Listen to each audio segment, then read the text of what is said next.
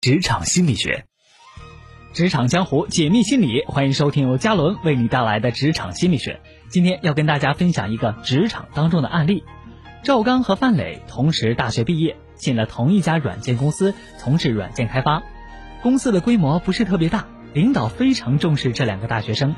赵刚觉得，在这个公司里面，只要被重视，再通过自己的努力，一定能够做出好成绩来。于是他非常珍惜工作的机会，兢兢业业的工作着，不但完成了本职工作，还学会分析别人的系统，去关注别人的开发思路和开发软件的先进的一面进行学习。你看这年轻人多有觉悟啊！但是另外一个人就不这么想了，范磊的想法就完全不同。这份工作并不让他觉得满足，在他看来，这种小型的企业不值得他付出自己的精力。他挑剔公司没有大型集体活动，福利待遇也没有其他公司好，敲代码的时候也觉得很简单，工作没什么挑战性，不能凸显自己的价值。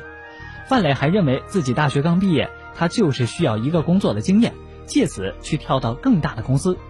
于是范磊常常趁着领导不在的时候，利用公司的资源寻找新的工作机会。终于有一次，在和一个客户接触的过程当中，他找到了机会。可以经过这个客户介绍去一家大型公司面试，他利用上班的时间去面试，面试一成功，他马上就想好了借口去单位辞职，没想到领导顺顺利利的答应了，第二天他就办理了离职手续。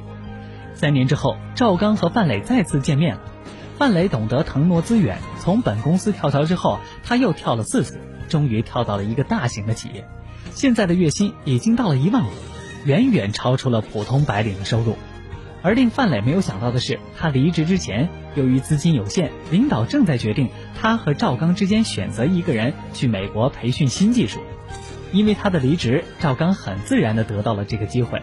他和单位签订了合同之后，马上动身去美国培训了一年，回国工作两年之后，现在的赵刚工作待遇是年薪二十万。攻心一计，成败只在一念之间。